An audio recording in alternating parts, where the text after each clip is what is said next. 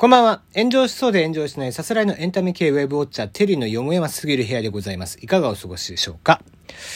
あの、ここ最近の配信の時に、冒頭で本当は言わなきゃいけなかったのに、すっかり忘れていたことがありまして、あの、おひねりをね、ギフトですな。えー、美味しい棒をまたいただいておりましたので、くのかみ未来さんと、上本大志さんという方からいただいておりました。ありがとうございます。はい。あの、メッセージが残らないね、このギフトってね、ここのこう、まあ、収録するときに、お便り、内容が確認できるんですけど、ギフトだけで送られてくると、そこに乗らないんですよね。なので、ちょっと、あの、ついつい忘れてしまうっていうこともあるんですけども、えー、ぜひね、メッセージの方も残していただけたらなと思っております。はい、えー、お便り等々もぜひ、えー送ってくださいねっていうことなんですが、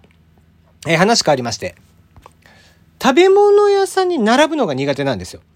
ラーメン屋さんとかよく並んでたりとかするじゃない？まあお昼とかはさ、例えば、あの、ランチ時間で決まった時間にしか食べなきゃいけないからって言って混み合う。まあそれはわかりますよ。なんだけど、こう、なんか、行列のできるラーメン屋とか、行列のできる何々みたいなのってすごく苦手なんですよね。で、それなんで苦手かっていうと、例えば、まあラーメンが800円するとするじゃない？で、自分の時給換算っていうのを考えちゃうんですよ。30分並んでラーメン食べたとかになると、その時給分の値段が僕の中では上乗せされてるんです。その僕の時間を30分奪ったから。っていうので、例えば、まあ時給が仮にね、えー、まあ2000円とかっていうふうに設定したとすれば、1000円プラスして1800円の食べ物を食べたっていうふうな僕は認識するわけ。だからすっごいもったいないなって思うの。それって。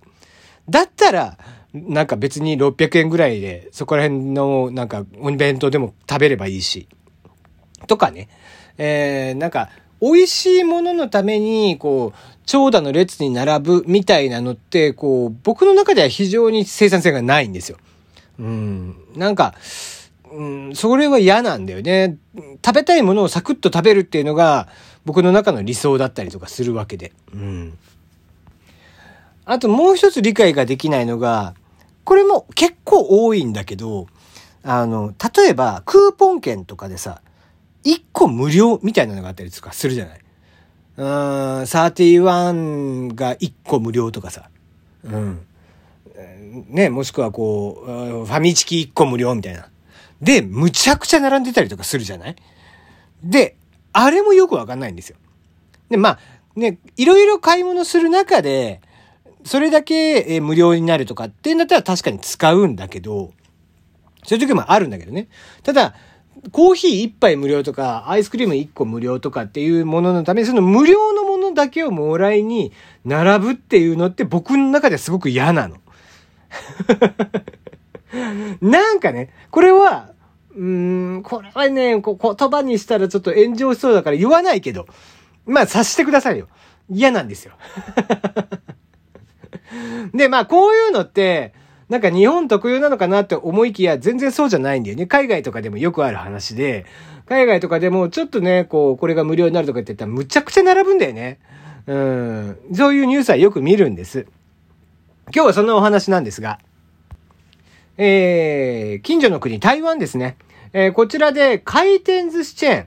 回転寿司のチェーンさんが、チェーン店さんが、名前に鮭、まあ鮭だよね。えーっていう漢字が含まれている人を対象に、食べ放題が無料になるよっていうキャンペーンを打ちました。そうしたところですよ。どうなったかっていうと、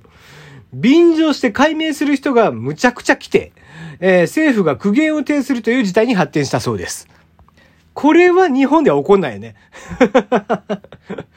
まあちょっと笑っちゃうようなお話なんですが、このキャンペーンですね、身分証明書の氏名のところに、鮭、えー、鮭の魚、鮭魚と書いて、まあ、鮭っていう読み方をする。この鮭の2文字が含まれていれば、本人と同伴者である5人まで食べ放題コースが無料になるよというもので、17日、18日の2日間にわたって実施をしました。そうしたところ、若者を中心におよそ150人が役所の方にまず殺到してしまって、解明手続きを取る騒ぎになり、サーモンカオスだと報じられています。え、日本における解明っていうのは、まあ結婚であったりとか席が変わるとかっていう時に名字が変わるってことはあっても、まあ下の名前がね変わるってことはなかなか難しかったりとかするんですが、台湾ではですね、実は戸籍の解明というのが3回まで可能なんですって。で、えー、台湾の政府にとってこの騒動、やっぱり面白くないで、で、えー、政務次長の方がですね、こんな解明は時間を無駄にするだけでなくて、不必要な事務手続きの原因となっていると、えー、報道陣に語り、えー、行政資源を大切にするようにということで呼びかけました。えー、とある大学生は、午前中に解明をしまして、もう7000台湾ドル、およそ2万7000円分は食べたとニュースで語っていたそうです。また他の女性は、ファーストネームを鮭に変えてきたと。友達も2人変えたということで、後で元の名前に戻すつもりだということらしいんですね。うん。えー、地元メディアでは他にもですね、まあ、いろんなお名前、え、酒王とかですね、酒チャーハンに改名した事例を報じておりまして、えー、中にはもっとひどい、アワビ、カニ、エビなど、魚介類の漢字を中心に、新たに36文字を自分の名前に追加して改名した人もいるということで、まあ、理解できないね。まあ、理解できないですな、そこまで。まあ、僕はね、こう、実は名前に関してこだわりがないんですよ。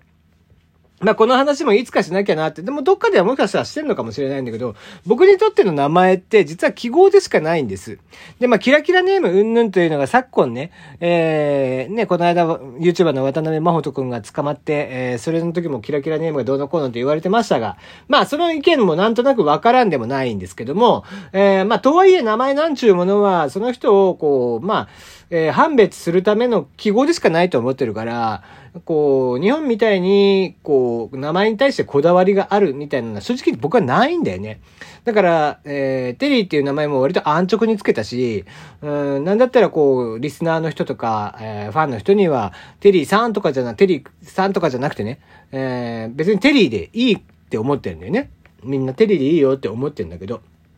これ本名でもそうで、あの、本名の時も別に年下の子から、じゃあ、いきなり呼び捨てにされたりとかして嫌な思いをするかって言ったら、その時は一瞬、うんって思うのかもしれないんだけども、多分思わないんだよね。うん、別に嫌な気持ちはしないかなっていう。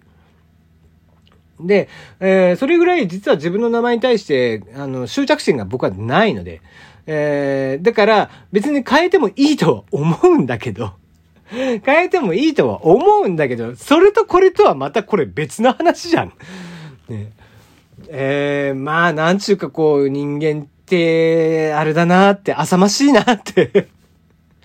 つくづくそんな気分になってしまった。あまあ、えー、面白いんでいいんですけどね、えー、面白いニュースだなと思って見ておりました。えー、どこの国でもこういう人はいるんだなというふうに、えー、改めて感じた次第でした。はい、えー、今日はここまででございます。えー、番組に関してのご意見ご感想等々ありましたら、えー、質問ボックスの方に送ってください。えー、ライブ弾き語り、こちらの方のリクエストも質問ボックスに送ってくれればいいかなと思ってます。あと、マッコ DX さんの方でやっているマッコ、えー、マッコとテリーとお嬢と、こちらの番組の、えー、絵のお悩み。こちらの方もお待ちしてますので、えー、そちらに関してはマッコ DX さんの方で行ってください。ということで今日はここまでです。また明日。